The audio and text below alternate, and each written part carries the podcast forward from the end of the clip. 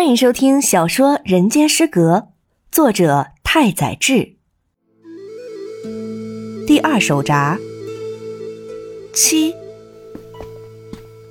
某一天，在枯木虚荣而新潮的想法驱使下，他带我去参加一个共产主义读书会的秘密研究会。我至今为止没有想出来他为什么要带我去参加这个研究会。这个研究会大概名字叫 R.S。我记不太清了。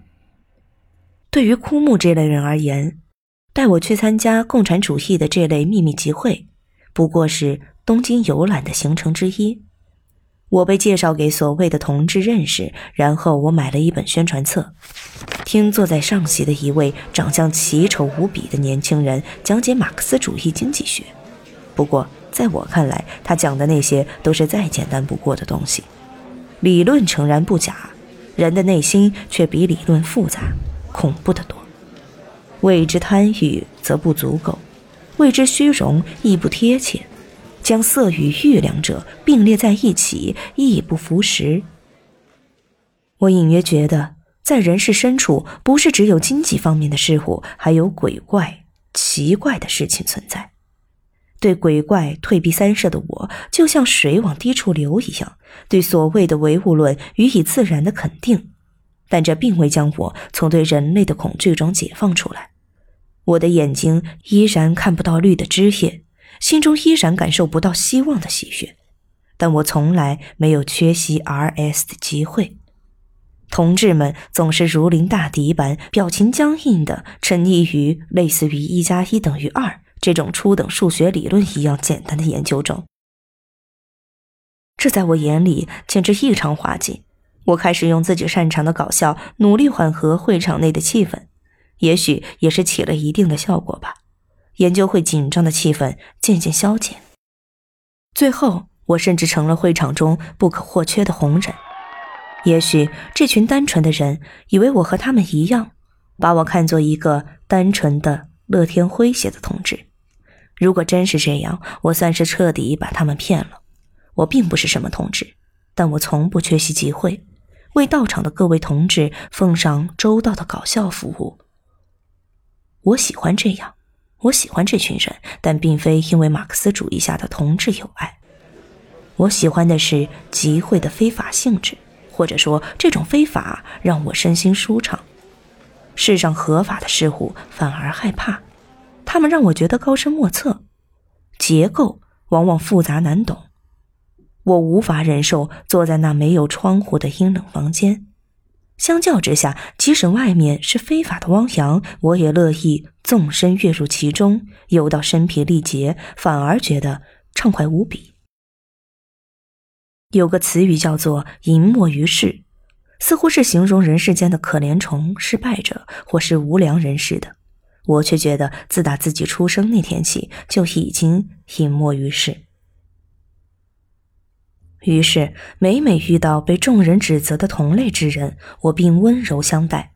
我那温柔的心房，连我自己都如痴如醉。还有个词叫做犯罪意识。在这世间的一生，我饱受着这种意识的折磨。另一方面，它却像我的糟糠之妻，和我寂寞的嬉戏。这俨然成为我的生活姿态。此外，俗话说“脚上有伤，怕被人知”。在我还是婴儿的时候，这伤就极其自然地出现在我的一只脚上，以及我长大，伤口非但没有痊愈，反而日益严重，深入骨髓。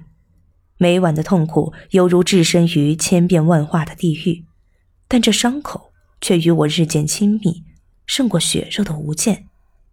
也许这种说法略有些奇怪。伤口的痛楚，仿佛是伤口活灵活现的情感，亦或是爱情的私语。对于像我这样的男人，地下运动的气氛自有一种奇妙的安全感，令我心旷神怡。换言之，比起地下运动的目的，地下运动本身更吸引我。对于枯木而言，它则更像是一个白痴的无聊消遣。他把我介绍给读书会后，就再也没有参加过活动，还开了一个拙劣的玩笑。马克思主义者在研究生产关系的同时，也该仔细观察一下消费关系。他只想频频邀请我一同观察消费关系罢了。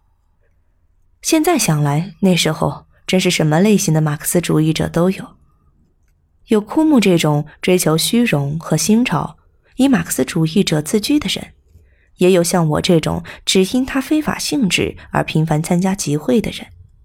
如果这些真相被马克思主义的忠实拥护者识破，枯木和我必将招致烈火焚身般的愤怒，或许会被视为卑鄙的叛徒，立刻被逐出组织。不过最后，我和枯木谁都没有受到除名的处分，特别是我，在非法世界比在合法的绅士世界更为悠然自得，真可谓朝气蓬勃。因此，研究会认为我是大有前途的好同志。源源不断的透露大量的机密给我，甚至托付我许多要事，而事实上，我也从不推辞，泰然自若的照单全收，从没有因举止生硬被狗盘问怀疑。狗是同志们对警察的称呼，我总是笑着或者逗着别人笑，准确无误的完成他们眼中的危险工作。从事共产主义运动的伙伴们总是如临大敌般紧张兮兮，甚至拙劣的模仿侦探小说中的方法，高度戒备。他们托给我的任务总是无聊透顶，却煞有介事的制造紧张气氛。以我当时的心情来说，即使因为入党被抓，在监狱中度过余生，我也无所谓。我惧怕这世上的所谓的实际生活。与其让我每晚在不眠的地狱中呻吟不止，倒不如锒铛入狱来得痛快。